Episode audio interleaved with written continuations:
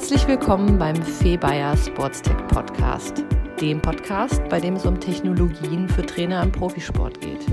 Hier werden Trainer sowie Experten und Hersteller von relevanten Sporttechnologien zu allgemeinen Fragestellungen, aktuellem Geschehen sowie Einzelthemen interviewt.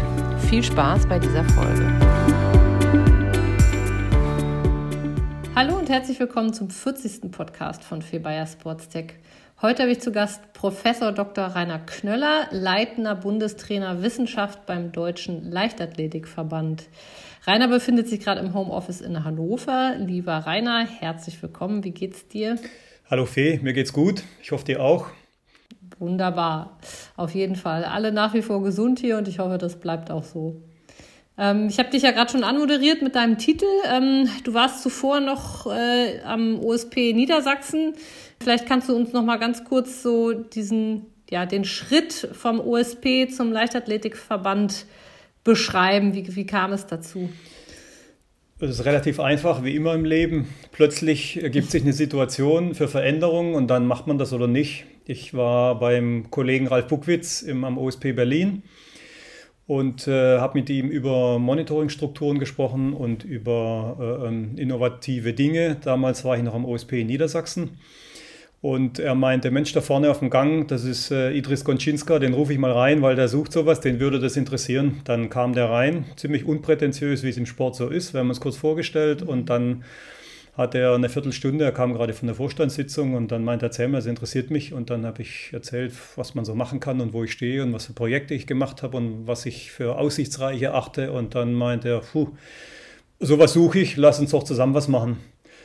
Und dann haben wir uns noch ein, zweimal getroffen und dann ähm, habe ich ein Angebot für einen Wechsel bekommen und habe das angenommen. Das ist alles. Hm, super. Du bist jetzt seit wie vielen Jahren beim DLV? Das war ähm, 2018 und letztendlich bin ich dann im Juli 2019 zum DLV gegangen. Ja.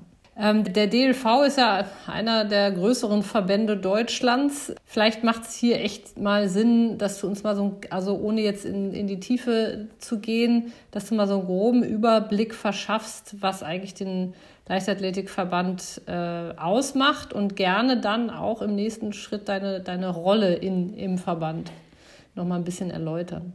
Okay, was den Leichtathletikverband ausmacht, ist natürlich ähm, Masse und Power, was nicht unbedingt dasselbe sein muss.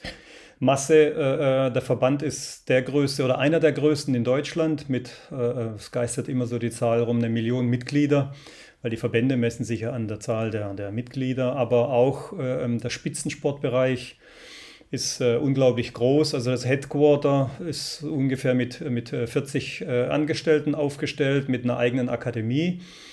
Und ähm, wie es in, in, den leichtathletischen Disziplinen gebührt, ist es natürlich entsprechend breit auch aufgestellt. Also es ist eine Sportart, Leichtathletik, die sowas wie ein Langstreckenläufer oder ein Geher äh, beherbergt, genauso wie ein Diskuswerfer oder Kugelstoßer. Also Sportarten, die nur die Leichtathletik gemeinsam. Ansonsten, wenn man sich die Typen anguckt, ähm, haben die wenig miteinander zu tun. Und äh, dementsprechend braucht es natürlich in der Struktur also ungefähr, genau weiß ich nicht, 70, 80 Trainer, um das abzubilden. Das kommt immer darauf an, wen man noch alles dazu zählt. Und ähm, eine entsprechende Anzahl von Ärzten, Physiotherapeuten, Kooptierten, die dann Maßnahmen abdecken. Und eine kleine Wissenschaftsabteilung eben auch, zu der ich dann gehöre.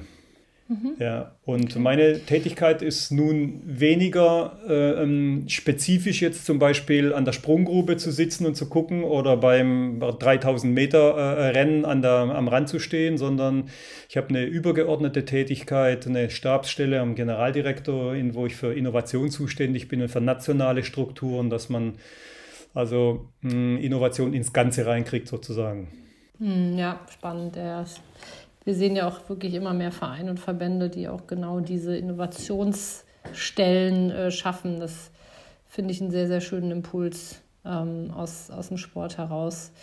Beim äh, Leichtathletikverband ist ja eben, wir haben ja da, du hast jetzt auch gerade schon mal so ein paar Zahlen genannt, äh, da wird ja sehr schnell klar, dass es ja einfach ein sehr großer Verband ist.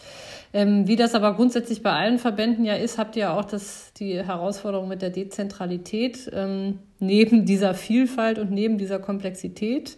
Was sind denn für euch die zentralen Standorte und an welchem Standort geschieht eigentlich was? Also das aufzuzählen wäre wahrscheinlich abendfüllend, weil das, äh, ähm, weil verschiedene äh, Ebenen hat und Hierarchien hat. Aber um einige zu nennen, gibt es sicherlich das, das ähm, nationale Zentrum in Kienbaum, wo wir auch stark vertreten sind, wo wir unter anderem einen, einen kompletten Messsprint, äh, Sprintmessplatz nun eingerichtet haben, der auch für Sprung genutzt werden kann. Äh, dort dann also Diagnostiklehrgänge ablaufen, aber wir äh, haben auch äh, Standorte in, ähm, in, in, anderen Bereichen. Wir haben zum Beispiel in Leverkusen den Stabhochmessplatz, der auch weltweit gibt es, glaube ich, zwei oder drei solche nur. Also wir haben einige Schwergewichte und dann haben wir natürlich eine Vielzahl an Bundesstützpunkten und eine Vielzahl an Spitzensportverein wir die äh, nicht äh, dementsprechend dann gleichzeitig Bundesstützpunkt sind. Also das äh, ähm, eine muss das andere nicht bedingen. Insofern ist das mhm, extrem okay. weit aufgestellt. Ja. Mhm. Und dann auch dementsprechend äh, divers genau. ähm, von, den, von der Art des Standortes ja. sozusagen. Ähm, eins deiner Themen ist unter anderem auch das Monitoring. Ähm, da gibt es ja mittlerweile auch viel an an Möglichkeiten, ähm, das abzubilden. Ihr habt da ja auch ein eigenes System. Ähm, beschreib uns doch mal, wie das bei euch ähm, aussieht äh, und wie genau eben, was genau, wie genau ihr monitort. Also die Idee ist eine grundlegende. Ähm, Spitzensporttraining ist natürlich unglaublich hart und das ist immer auf Messers Schneide, wie das ein, ein, ein, Trainerkollege ausgedrückt hat, der Ritt auf Messers Schneide, das hat mir gut gefallen, weil so ist es. Das kann gehen und wenn man ein bisschen zu weit rüberrutscht, dann schneidet das ab und dann war es das. Das heißt, wir wollten die Verletzungsrate minimieren. Und die Verletzungsrate minimieren heißt natürlich äh, äh zu schauen, dass die Belastung, die ich den Sportlern äh, ähm, auferlege, dass die abarbeitbar ist und dass die nicht in eine Überbelastung oder Verletzung mündet. Nun ist auch das nicht schwarz oder weiß, sondern das ist ein Prozess, der sich dann abbildet und äh, ähm, an Trennschärfe gewinnt, je äh, genauer man da reingeht. Also die Idee war, nationales Monitoring vorzuhalten, in dem äh, ähm, wir dieser Dezentralität gerecht werden, weil man halt nicht immer überall sein kann. Also der Idealfall ist, ein Trainer äh, äh trainiert einen Sportler und trifft den morgens auf dem Platz und trifft den abends auf dem Platz oder an der Stabhochanlage oder wie auch immer, egal. Aber er sieht den und er kann mit dem sprechen und er hat eine Idee, was da passiert. Direkten, direkte Rückkopplung zu der Belastung, die er eingeht. Und äh, ähm, oftmals ist es aber nicht so, wenn der Sportler dann zu einer Trainingsmaßnahme geht, zu einem anderen Trainer oder ins Trainingslager, kann sein, der Heimtrainer ist nicht dabei. Und dann haben wir einen Bruch hier und haben nicht die direkte Rückkopplung. Die kann dann zu Verwerfungen führen und zu Fehlbelastungen. Oder aber äh, der Sportler ähm, zieht einfach durch, weil er denkt, er muss das. Das kann taktische Erwägungen bedeuten, in der Staffel zum Beispiel. Und äh, um das ein bisschen zu neutralisieren, hinterlegen wir eine Struktur, in der der Sportler dann morgens ähm, nach dem Schlaf sein, äh, seinen Erholungszustand angibt, seinen Regenerationszustand weil die Regeneration, wie wir ja wissen, ähm, auf das Training des Vortages in der Nacht geschieht. Also Tagstraining und Nachtsregeneration. Befindlichkeitsfragebogen, der morgen wahrscheinlich auf dem Handy ausgefüllt wird? Genau, also mhm. was man im Neudeutschen Psychometrie nennt, mhm. ähm, was ein bisschen belächelt wird, weil man sagt, naja gut, ich kann den doch nicht fragen, wie es dem geht ähm, weil wir immer natürlich das Primat des Messens haben und des Wissenschaftlichen und der Neutralität und des, des, des, der, der unparteiischen äh, ähm, Messung des Vorgangs. Ja und nein, wir haben beides. Also wir müssen messen, möglichst ja. äh, neutral, aber wir müssen natürlich trotzdem äh, ähm, Freiheitsgrade einbeziehen, die der Sportler hat. Also äh, wenn ich den morgens frage, wie es ihm geht, ob er gestresst ist, dann ist die Antwort schneller als jede Messung, die ich machen kann.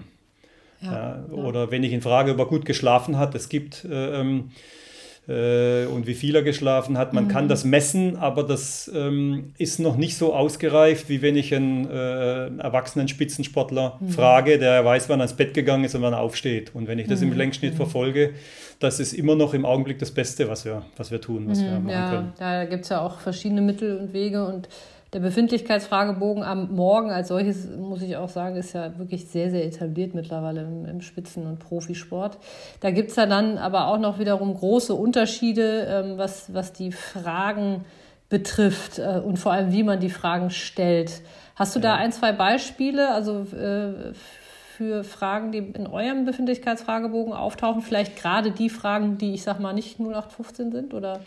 Ja, wir haben durchaus 0815 Fragen, weil die wichtigen Dinge oftmals die einfachen sind. Also das, das ist ein bisschen die, die äh, was ich gerne äh, anführe, die Abwägung zwischen Aufwand und Ertrag.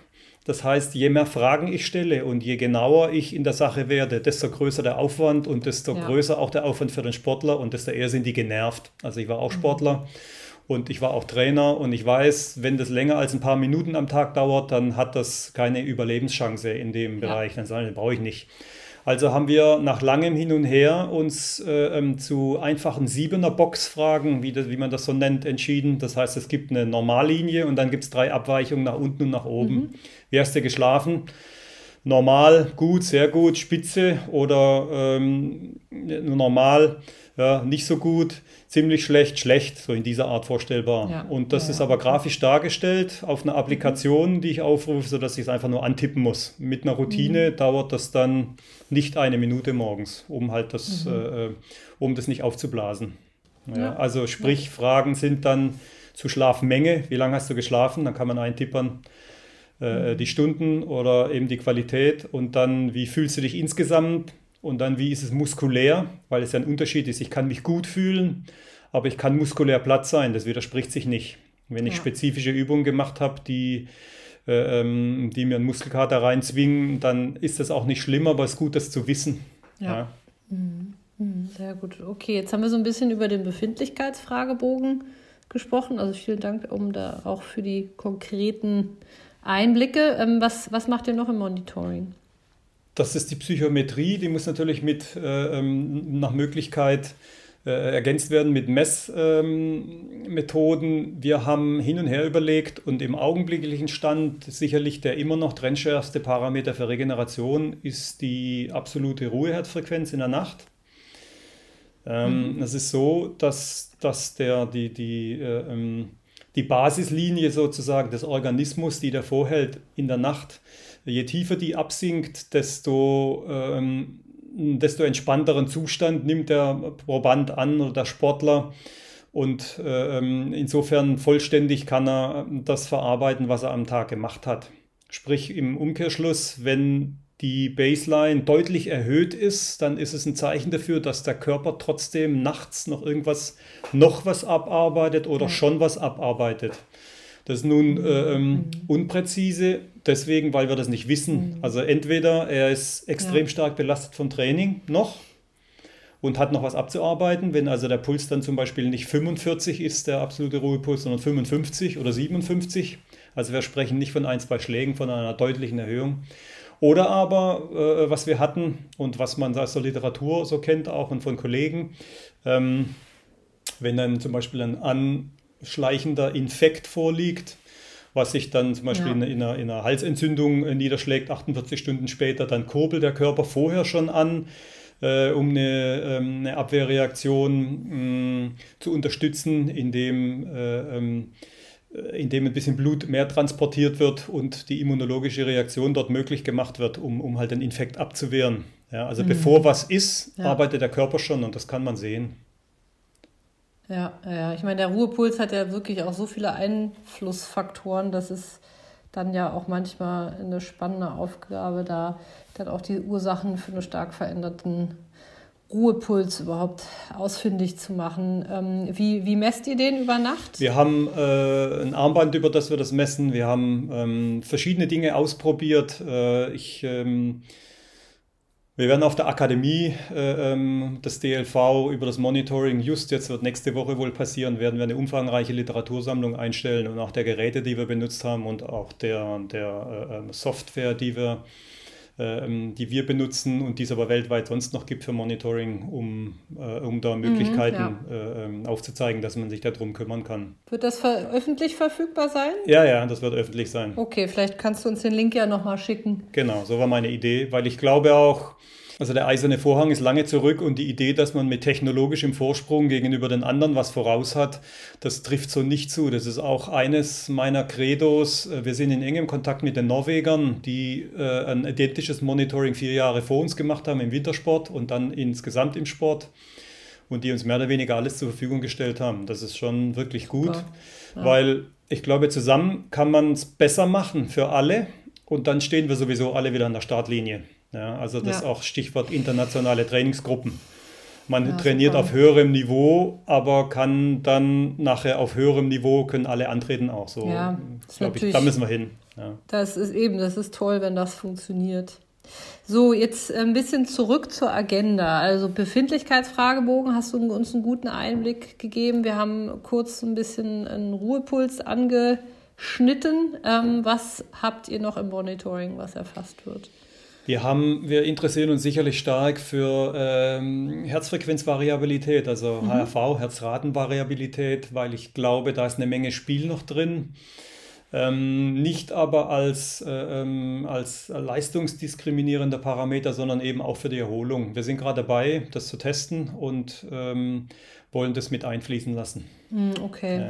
Dann würdet ihr, also ich meine, da gibt es ja verschiedene Möglichkeiten, die HRV zu messen, ja. über Nacht, Schnellerholungstests. Ähm, Habt ihr euch da schon Gedanken gemacht? Wir würden wahrscheinlich über Nacht das äh, ähm, einfließen lassen und dann irgendwie parallelisieren. Das wissen wir noch nicht genau, wie wir es mhm. rechnertechnisch lösen, aber ja. das wird passieren. Also das ist der zweite Parameter, der das ergänzt und alles Weitere ist durchaus im Augenblick noch zweitrangig. Ja. Ja. Ist auf jeden Fall ein spannendes Thema, wenn ich so ein bisschen reflektiere, die letzten, also wie gesagt, heute die 40. Folge, beziehungsweise wir hatten zwei Spezialfolgen, also mehr als 40 Folgen, die wir jetzt abgedreht haben. Und HRV, würde ich fast behaupten, ist so ein ganz zentrales Thema, was sich wirklich durch viele, viele Folgen hindurchzieht. Das zeigt eben auch, dass es zumindest mal viele beschäftigt. Viele haben das in der Praxis eben auch in der Anwendung, aber es ist auf jeden Fall nach wie vor ein sehr aktuelles Thema. Definitiv. Ja. Ja. Da liegt eine Menge auch noch drin an Potenzial. Ja. Ja. Ähm, das wird in den nächsten paar Jahren sich, sich konsolidieren, wie man das nutzt. Mhm. Mhm. Mhm. mhm. Genau, also das heißt, Befindlichkeitsfragebogen macht ihr aktuell, äh, Ruhepuls macht ihr aktuell, HRV plant ihr zu integrieren. Haben wir irgendwelche Parameter vergessen oder ist das das, was ihr im Moment schon monitort? Das ist das, was wir permanent monitoren lassen sozusagen, weil wir mhm. müssen ja überlegen, was wir tun, ähm, was wir dem Sportler zumuten können und das ist das, was er nachts und morgens relativ einfach machen kann. Ja. Mhm. Natürlich ist es so, dass wir von Wissenschaftlerseite aus dann zum Beispiel in Trainingslagern, in Phasen äh, von Hochbelastung versuchen, parallel noch ein bisschen äh, da weitere Parameter mit einfließen zu lassen. Wir ähm, wir machen zum Teil äh, Muskelstoffwechselanalysen, wir machen Kreatinkinase und Harnstoff, das ist nichts ja. Besonderes, macht man lange schon, aber kann sehr gut äh, die Befindlichkeit ergänzen, weil der Sportler kann sagen, es geht schon, vielleicht weil er, weil er es gewohnt ist, weil er denkt, er muss es. Und aber ähm, über, über die Parameter kann, das, kann ein Missverhältnis vorliegen. Wir hatten das in Einzelfällen, insbesondere bei Wechsel von Disziplingruppen, bei Wechsel von Trainern auch, von Trainingsmethoden kann das helfen. Und auch wenn sehr hart trainiert werden muss mit relativ enger hm, Regenerationszeit oder vielleicht sogar aufbauender Ermüdung, wie man das manchmal plant im Trainingslager. Das sind dann so die mhm. Sollbruchstellen. Mhm. Aber das ist aufwendig. Das weißt du ja, da brauchst du Messgeräte, da brauchst du jemanden, der das macht. Da muss also eine Person dabei sein, äh, der das dann macht und das sind Kosten, das muss halt abgewogen werden. Ja, ja. Ähm, was mir jetzt gerade so durch den Kopf geht, während ich hm. dir zugehört habe, es gibt ja wirklich maßgeblich große Unterscheidungen in der Trainings, zumindest mal potenziell in der Trainingssteuerung und der Belastungssteuerung zwischen Männern und Frauen. Gerade natürlich bei Frauen, äh, zyklusbedingt, ähm, ja. haben die ja wirklich sehr, sehr unterschiedliche Schwerpunkte, die man nutzen oder eben nicht nutzen kann. Seid ihr da schon so weit, dass ihr darauf eingeht oder ähm, wo steht ihr wirklich zu diesem, ja, diesem, diesem Thema? Das Thema ist super interessant und zeigt natürlich auch die Unzulänglichkeiten, ähm, die, mit denen wir bis jetzt zu tun haben, Frauen sind nicht 15 Prozent leichtere Männer, sondern Frauen funktionieren deutlich anders. Aber wir müssen, wir dürfen nicht vergessen, ähm, wenn man krank wird und man nimmt eine Arzneipackung, dann steht da auch nicht drauf für Männer eineinhalb und für Frauen eine oder irgendwas, sondern da steht drauf pro Person und pro Tag so und so viel. Mhm. Ja.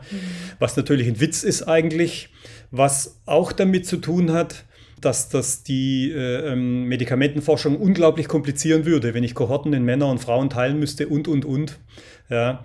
Nun, für den Spitzensport, äh, also sprich, wir sind dort, wo die auch sind. Ähm, es gibt lange schon Untersuchungen in dem Bereich und meine erste Chefin, die Petra Platen, äh, Ordinarius in Bochum, die ja auch lange mh, mm, äh, ähm, Chefin von der Handballnationalmannschaft war und sich dort in den Kreis geschmissen hat. Das heißt, die kennt das von allen Seiten, äh, hat dort drüber geforscht und auch veröffentlicht. Äh, zyklusgesteuertes Krafttraining äh, ähm, war ein Schwerpunkt. Das äh, BISP war dort auch damals drin, das ist lange mhm. her, aber die Umsetzung in die Praxis ist extrem wichtig.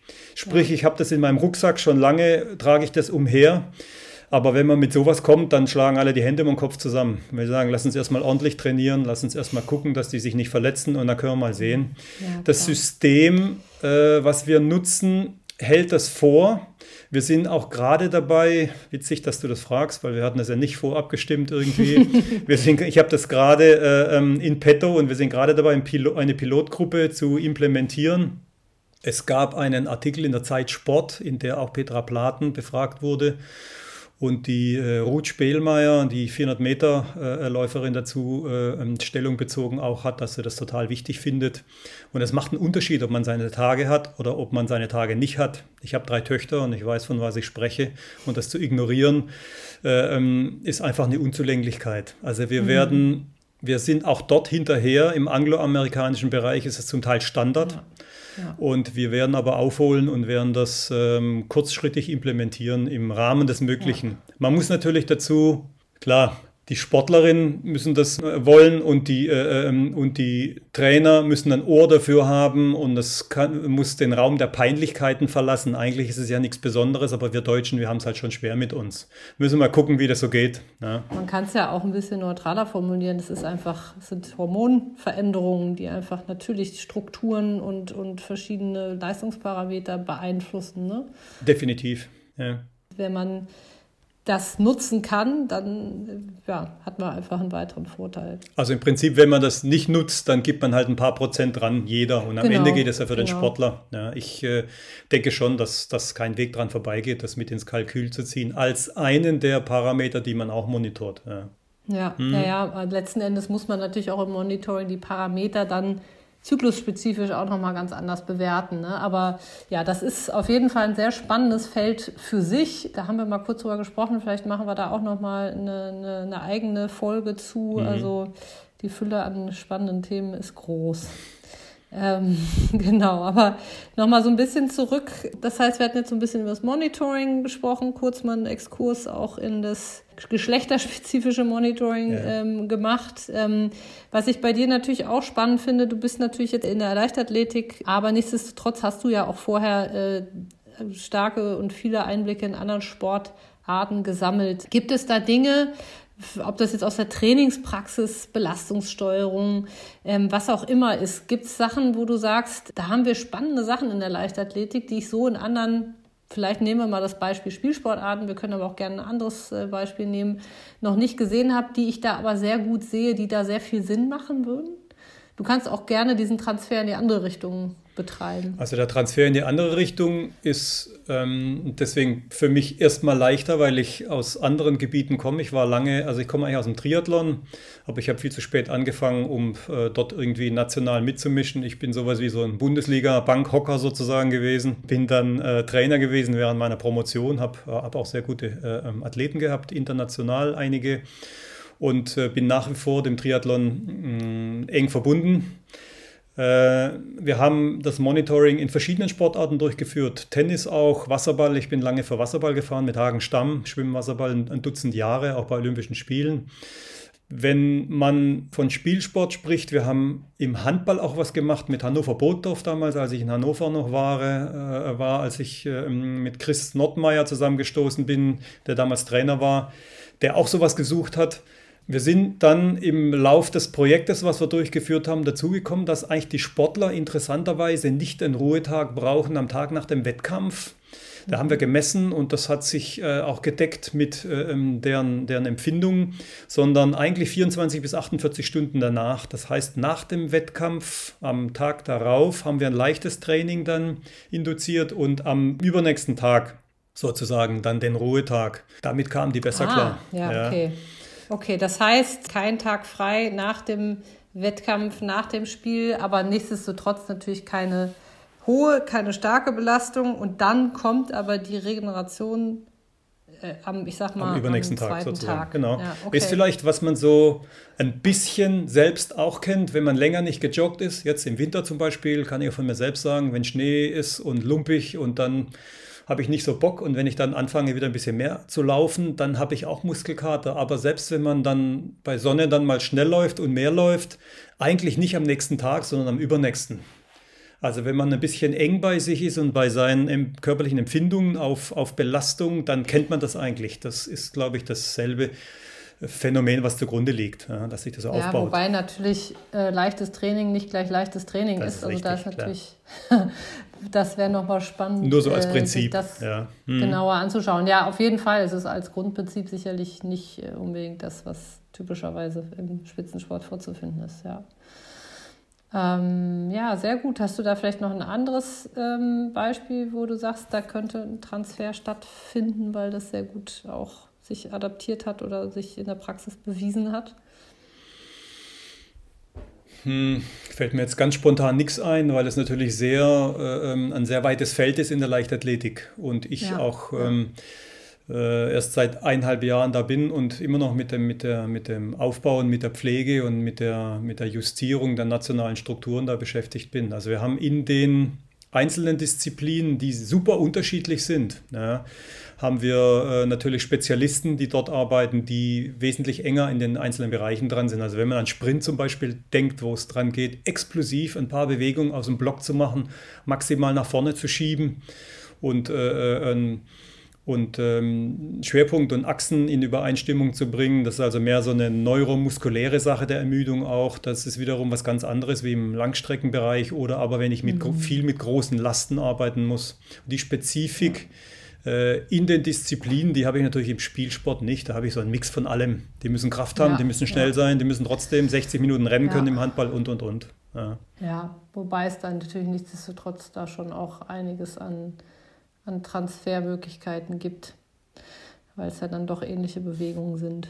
Ich würde gerne, weil das ist auch eigentlich das Thema, über das wir uns damals kennengelernt haben. Ähm, ich habe damals ein bisschen zu dem Thema Biomarker geforscht und du hast dich da vor allem schon sehr intensiv mit auseinandergesetzt. Du hast es eigentlich eben auch schon so ein bisschen angedeutet. Wir haben über das Trainingslager gesprochen, wo du sagst, da schaut ihr euch ja auch Harnstoff und, wenn ich dich jetzt richtig verstanden habe, CK zum ja. Beispiel an. Mhm. Weitestgehend beide Marker im Monitoring etabliert.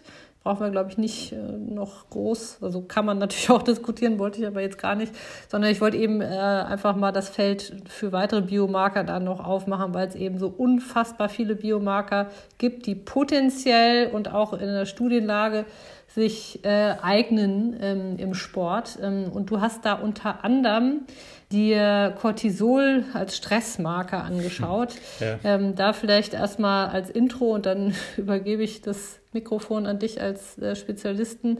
Der Cortisolspiegel verändert sich extrem über den Tag verteilt, ja. ähm, was es äh, extrem schwierig macht. Ähm, aber genau, da erzähl uns doch mal so ein bisschen die Ergebnisse deiner Arbeit dazu. Ganz generell ähm, muss man wissen, dass, dass, dass es extrem schwierig ist, über Biomarker zu, äh, zu diskriminieren, ob man jetzt in, im grünen Bereich ist oder aber im roten. Also es hat sich in der Art äh, nicht bewahrheitet und nun, äh, das, das ist ja schon vor langem sehr intensiv beforscht worden von Axel Urhausen damals, der eine exzellente Habilitation darüber abgelegt hat. Das war eine prämierte äh, äh Arbeit im DOSB. Ähm, in dem das Übertrainingssyndrom erforscht wurde und er hat so mehr oder weniger alles hoch und runter geforscht und es, es gibt interessante äh, ähm, Parameter, aber es gibt nicht den Kippschalter, wo man sagt, so, jetzt ist der und der Parameter auf 10 und jetzt muss der aber weniger machen. Oder der und der Parameter ist auf 100 und das heißt jetzt, dass der ins ja. Übertraining reinkommt. Das hat sich so nicht gezeigt. Wir haben eine Vielzahl an Studien auch gemacht. Äh, zum Beispiel im Triathlon hatten wir die sogenannte, wir haben die immer die Übertrainingsstudie genannt. Ähm, da war ich Gott sei Dank nicht als Proband dabei, aber ein, ein Freund von mir, die sich bereit erklärt haben, sich abschießen zu lassen. Eine Woche auf Mallorca und die haben zwischen drei und sechsmal so viel trainiert wie sonst. Äh, ich dachte, die sterben. Ja, nein, Spaß. Die, äh, also die, die konnten schon was, aber die Hälfte war danach platt. In dem Sinne, dass die aber die Saison nicht weiterführen wollten. Das waren aber ambitionierte Breitensportler, die nicht Nationalmannschaft waren. Das heißt, die konnten das Trainingslager schon absolvieren. Die konnten sich auch regenerieren, aber man kommt dann in, Grau, in eine Grauzone rein, in einen Bereich, ähm, in dem dann durch Training nicht weiter Substanz und Kapazität aufgebaut werden Klar. kann. Das ist wichtig ja. zu verstehen. Also es gibt da nicht, jetzt ist Übertraining und dann ist der platt und kann nicht. Das ist so nicht, sonst würden wir gerade nicht das Interview führen, weil evolutionär können wir unglaublich viel mehr, als wir denken. Aber der Körper ist dann damit beschäftigt, praktisch von Tag zu Tag zu überleben und das kann er ganz gut. Ja. Ja. Äh, ein richtig Übertraining, wenn man so möchte, mit Abbruch der Belastung hat nur einer der, der, der Probanden damals äh, ähm, gehabt. Die anderen, die anderen, die konnten das. Ja, die haben sich im Lauf dessen praktisch in den Überlebensmodus geschaltet. Ja, da gibt es andere, die, die Uni Ulm hat eine super spannende Untersuchung gemacht über diesen äh, ähm, Lauf. Ich äh, vergessen, wie der heißt. Der fängt an der Stiefelspitze in Italien an und da geht irgendwie ins Nordkap oder so. Ich, ich glaube, es war ja. in, in, in Malmö, konnte ich einen der Forscher da äh, drüber befragen. Und äh, äh, ähm, die haben sich verpflichtet, nicht einzugreifen. Die hatten aber so ein Messmobil dabei, wo die immer mitgefahren sind. Dann haben die alle zwei Tage standen die da irgendwo man die Typen, die sind angekrebst, also so ein Ultralauf, da laufen die ja ziemlich langsam. Und dann geht es einfach ja. darum, dass die es schaffen. Zum Teil hatten die grenzwertige Ermüdungsbrüche und, und, und, aber, aber äh, die konnten es halt trotzdem. Die haben dann ihren Bewegungsrhythmus geändert, die haben ihr, ihr, ihr, ihre Schrittfrequenz geändert, die haben die Schrittlänge, die Art, wie sie aufsetzen, die haben verschiedene mentale Techniken dann eingesetzt. Also sowas alles gibt's. Jetzt war ich ein bisschen ausschweifend. Das ist aber nicht Spitzensport. Bei uns geht es ja darum, dass wir spezifische Leistung verbessern und nicht ums Überleben. Und äh, ähm, weil es so kompliziert ist, können einzelne Marker das nicht, müssen wir aber die Marker dazu benutzen, komplementär praktisch uns zuarbeiten zu lassen, um, um da Indikatoren zu sein. Was jetzt Cortisol angeht, das ist auch vielversprechend. Cortisol, Stresshormon, wird ausgeschüttet in der Nebennierenrinde. So weit, so gut. Äh, und äh, Cortisol, Testosteron-Quotient, äh, Testosteron-Quotient ähm, hat Axel Urhausen auch schon untersucht. Es ist so, dass Cortisol ansteigt bei Stress. Aber die Idee, dass es defini definiert ansteigt und zurückzuführen ist und dann als Marker funktioniert, hat sich so nicht bewahrheitet. Wir haben äh, an Kollegen an der Uni Hildesheim haben eigene Versuche gemacht äh, von der psychologischen Seite her. Also ich lese nebenher an der äh, Uni Hildesheim Trainingslehre. Die dachten, okay, lass uns doch den Eingangstest im, im, im, Sportinstitut, da machen wir Cortisol. Da sind die super gestresst, weil das ist äh, ähm, so ein Punkt, ob die ins Studium rein können oder nicht, sind die bestimmt gestresst. Waren die auch, aber die Level äh, ähm, waren untereinander extrem unterschiedlich, sodass man jetzt nicht sagen könnte, was ein erklärlicher Level ist. Und zum Teil war das durchaus indifferent. Da war kaum was, schien die also nicht besonders aufgeregt. Aber das war sicherlich auf Basis von individuellen Baselines. Genau. Oder? Aber trotzdem ist es natürlich eine Sache, die man dann aufwendig im Längsschnitt äh, in Profile aufdröseln muss, wenn man das machen möchte. Mhm. Na gut, und dann kommt der Kostenfaktor wieder zutage. Wenn wir das also machen, ja. dann müssen wir 50 Euro pro Probe und Person mitbringen und das Equipment. Dann mein Kollege Steven Seiler von der äh, Norwegen, der das Toppenteam auch mitbetreut, der meinte, naja, guck die morgens an im Trainingslager, wenn die von ihrem Zimmer runtergelatscht kommen, hm. wie die die Haare stellen und wie die die Beine schleppen und wie die dann in ihrem Joghurt äh, rumrühren, dann hast du eine Idee, ob die äh, runter sind oder nicht. Also es war ein bisschen natürlich ja. flapsig ja, ausgedrückt. Ja. Nee, Auch nee, hier hat man wieder Abwägung von Aufwand und Ertrag. Ja. Ja. Ja, ja. Hm. Ja, nee, das, äh, ich habe auch den einen oder anderen Gesprächspartner, der da auch äh, in der Praxis, äh, ja, geforscht kann man da nicht sagen, aber, aber das ausprobiert hat. Ich habe da bisher auch niemanden, der das wirklich in die Praxis schlussendlich überführt hat, ja. das Thema.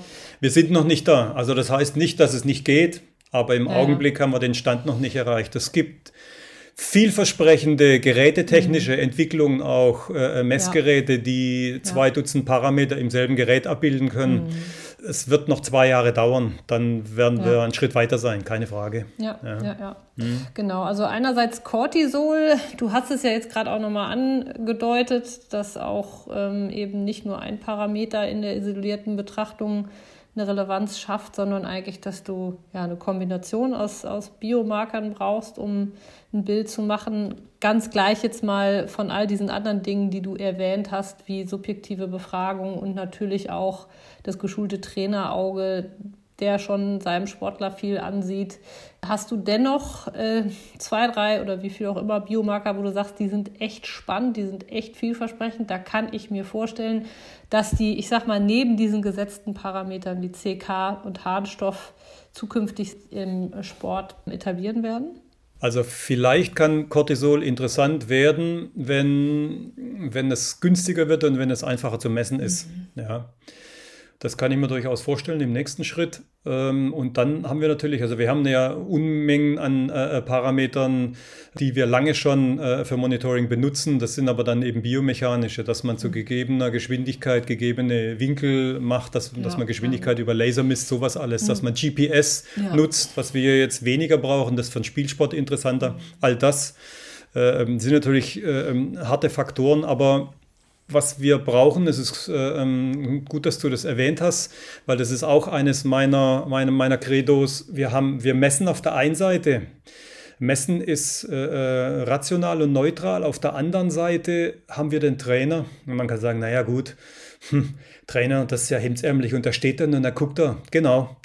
Das ist, was der Experte tut. Der beobachtet. Der beobachtet und lagert das, was er beobachtet, in seinem, in seinem Unbewussten, im Unterbewusstsein hätte Freud gesagt, im Unbewussten ein. Und ein Trainer wie Ronald Stein, der hat dann 30.000 Abläufe aus dem Block gesehen. Wenn ich neben dem stehe, dann kann der sagen, naja, beim, beim, beim dritten Zyklus hat die äh, das Knie nicht hoch genug gehabt, da müssen wir nochmal gucken. Wir messen, wir, wir äh, ähm, haben nebenher die Kamera, gucken uns an, das ist dann genau so. Mhm. Das heißt nicht, dass der ein Magier ist und das heißt auch nicht, dass der das Messen ersetzt. Das heißt nur, dass der schon eine Idee davon hat, weil er das schon so und so oft gesehen hat und weil das sein Job ist, das abzugleichen. Ja. Und das, was er sieht und das, was er kann und das, was seine Fähigkeit auch ist, das in Training dann umzusetzen, das zu ergänzen mit Messmethoden außen, also zusammen da mehr draus zu machen, das wird der Job sein. Ja, ja. ja es ist die Vielzahl, also internes, externes. Monitoring, äh, subjektive Befragung und dann eben das geschulte Trainerauge. Wenn man auf all diesen vier Ebenen sauber misst oder sauber arbeitet und dann auch noch das schafft, all diese Datenpunkte gut zusammenzuführen und auszuwerten, dann hat man schon eine verdammt gute äh, Entscheidungsgrundlage geschaffen. Genau, ich glaube, das wird auch wichtig sein, dass wir, dass wir wegkommen äh, vom Entweder-Oder, ob Messen besser ist als Beobachten. Sowohl das sind die falschen auch. Fragestellungen. Ja. Wir müssen alle Player, die da sind, enger zusammenbringen. Einer unserer, äh, das ist ja auch immer mit, mit Struktur verbunden. Wir gucken auch über den Tellerrand raus jetzt. Wir, wir bauen die Akademie auf und äh, wir wollen in den Fortbildungs- äh, ähm, und Ausbildungsteilen auch mit anderen Verbänden zusammenarbeiten. Wir machen im November mh, mm, ein erstes Modul zum Beispiel mit der DTU zusammen. Ich hab, bin in einer anderen Sache mit, äh, ähm, mit denen äh, zusammengekommen und ähm, warum alles das parallel machen, warum nicht zusammen, warum nicht eine Fortbildungsveranstaltung, die ausdauerbasiert ist, für DLV und DTU machen. Mhm. Die Ruderer machen sowas auch, die Schwimmer machen sowas auch. Ich glaube, dass man sich da enorm befruchten kann, gucken kann, was machen die da, was machen die in bestimmten Phasen. Ja, Absolut. Da ist eine Menge Spiel drin. Vielleicht dann mit Profis auch. Ich habe mit dem, mit dem äh, äh Dan Laurent gesprochen mhm, auch, der, der auch, auch dabei sein wird. Mhm. Ja, und der, siehst du. Hm. und äh, es gibt einfach ein paar wirklich gute Leute, der sofort gesagt hat, cool, komme ich hin. äh, ähm, lass uns doch zusammen mal und lass uns telefonieren. Und beim Radsport ist es jetzt so und beim Triathlon war das so. Das einfach, äh, das bringt einen nach vorne. Ja. ja. Nicht indem man im Kämmerchen vor sich hinmokelt. Absolut, ja. absolut. Das, das ist ja auch so ein bisschen das, was ich hier mit dem Podcast versuche. Einfach ja. das gute Wissen. Also ich meine, wir haben so viel breites und tiefen Wissen im deutschen Profi- und Spitzensport. Ähm, aber eben, das, das ist nicht immer sichtbar, das ist nicht immer greifbar und das ist auch enorm schwierig. Äh, das eben, ich sag mal, allen in der komprimierten Form zur Verfügung zu stellen. Ähm, aber es ist eben ja eine ganz wichtige Arbeit und äh, das ist zumindest mein Wunsch, hier mit dem Podcast da auch meinen, meinen Beitrag zu leisten. Finde ich, finde ich sehr gut, wenn ich das hier sagen darf, weil, weil das für uns in Deutschland äh, allein, dass ich das äußere und du das auch so umsetzt in dem Podcast, das ist schon sehr ungewöhnlich. Jetzt im, im angloamerikanischen Bereich ist es normal. Ja, genau. Da rufst ja. jemand an und da sagt er, puh, weiß ich auch nicht. Das ist schon mal eine Auskunft, weil ja. in Deutschland sagt niemand, weiß ich nicht. Jeder ist der Held. Na, okay. Und er sagt, aber, aber ruf mal den an. Das ist der so und so. Der macht mhm. da mehr. Mhm. Äh, da tun wir uns echt schwer. Mhm. Und ich glaube, da haben wir noch eine Menge Potenzial, ja. alle mehr draus zu machen. Mhm. Ja, super. Abschließend würde ich ähm, gerne noch ein bisschen, also wir haben jetzt über dieses Biomarker-Thema gesprochen, da könnte ich persönlich auch noch Stunden drüber sprechen, da machen wir vielleicht auch noch mal eine extra Folge zu, da haben wir natürlich jetzt auch nur an der Oberfläche gekratzt. Das ist ja auch immer verbunden mit Technologien, ja, mit Point-of-Care-Testing und, und Handheld-Geräten. Hast du noch ein paar andere Beispiele für spannende technologische Entwicklungen, äh, die du gerade verfolgst, beziehungsweise vielleicht sogar an denen du mitwirkst? Ich sehe zwei große Punkte, mit denen ich äh, angetreten bin beim DLV auch. Ähm, das Monitoring, was äh, für Verbände unglaublich anspruchsvoll ist. Äh, das dezentrale In-Time äh, über Time Zones zu verbinden. Und das zweite, also um Verletzungsanfälligkeit und um Verletzungsrate zu minimieren. Ja, also in einer besseren äh, Abstimmung von Belastung und Erholung sozusagen. Äh, Einbeziehung der Regeneration. Das zweite ist besser performen, ganz einfach. Und das ist ein Riesenfeld, da fangen wir gerade erst an, da sind die auch, ich ein bisschen gebetsmühlenartig, aber so ist es halt, wir müssen dem ins Auge gucken. Wir sind äh, ähm, da deutlich hinterher, ähm, uns damit zu beschäftigen, warum es manchmal klappt und manchmal nicht. Also jeder kennt das aus den Interviews, sagt der Sportler, boah, es lief einfach von alleine und da habe ich mein Ding gemacht und dann keine Ahnung und dann kam das raus. Hätte ich selber gar nicht gedacht. Ich war einfach frei, ich habe einfach gemacht. Mhm. Das trifft es eigentlich ganz gut, dass man, okay, und dann plakativ, jeder redet davon, ja, und da war in The Zone und das war so und so. Was mhm. ist die Zone? Also wie funktioniert das? Wir haben schon eine Idee, aber das zu fassen und das zu trainieren, da sind wir, da sind wir noch nicht dabei. Also wir fangen gerade an. Und das zu messen, da sind wir natürlich auch noch nicht, weil das, wenn es profan wäre, hätte es jeder. Mhm. Ich habe das Glück gehabt, dass Idris Gonczynska als mein Boss ähm, sich mit Aikido beschäftigt hatte und mit Qigong. Das heißt, er hat eine Ahnung davon. Deswegen lässt er mich auch machen, weil er das Potenzial da sieht. Und das zweite Glück war, war es schon Glück, ich, hab, äh, ich bin mit Jan Meyer übereinander gefallen bei, bei einer Vortragsserie äh, der Psychologe von, von Hoffenheim und der das äh, Research Lab führt, was eine gemeinnützige GmbH ist, die diese Erkenntnisse in die Allgemeinheit überführen soll. Mhm. Das ist, weiß man eigentlich so gar nicht. Man denkt so, das ist so das Fußballlab da. Ja und nein. Also Dietmar Hopp hat äh, ähm, explizit das gemeinnützig aufstellen lassen dann, um, um den Transfer zu ermöglichen für alle. Mhm. Und ob ich eine Spitzenleistung in der Zone praktisch im Rahmen meiner Möglichkeiten optimal ausführe äh, ähm, oder ein Bild male, irgendwas berechne, irgendwas konstruiere, ist alles dasselbe. Ja. Das heißt, es geht um, ähm, um den optimalen Erregungszustand im Gehirn. Ja um es mal so zu nennen. Mhm, und das ja. zu messen, ja. wir können natürlich nicht mit so, einer, mit, mit, mit so einer Haube da rumlatschen und, und, und. Man kann im Labor da so ein bisschen gucken. Wir haben schon ein bisschen eine Idee, was passiert wo. Und das kann das Research Lab ja auch.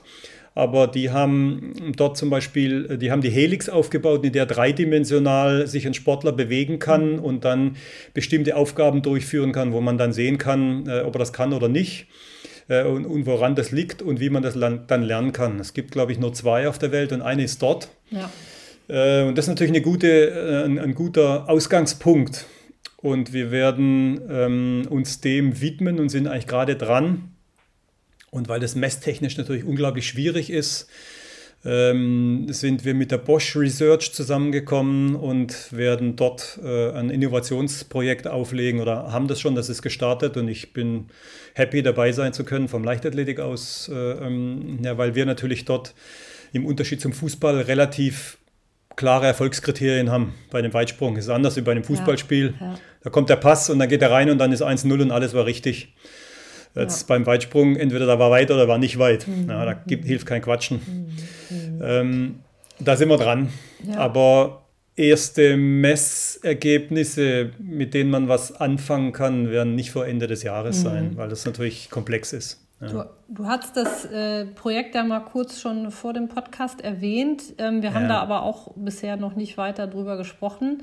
Ich ähm, im Rahmen meiner Arbeit teste ich ja selber auch viele neue Technologien. Ähm, insofern ja habe ich da schon so eine Ahnung, wo das hingeht. Ich weiß nicht, äh, wie weit du darüber sprechen kannst, ähm, aber geht es in die Richtung äh, Gehirnströme messen, nehme ich mal an. Ja, oder? also es ist immer müßig, über ungelegte Eier zu reden und ich würde hier jetzt Halbgewalt rumquatschen, ja. weil wir äh, da äh, ein, ein, halbes Dutzend Experten auf den Gebieten dabei haben, die alles besser können als ich. Mhm. Ja.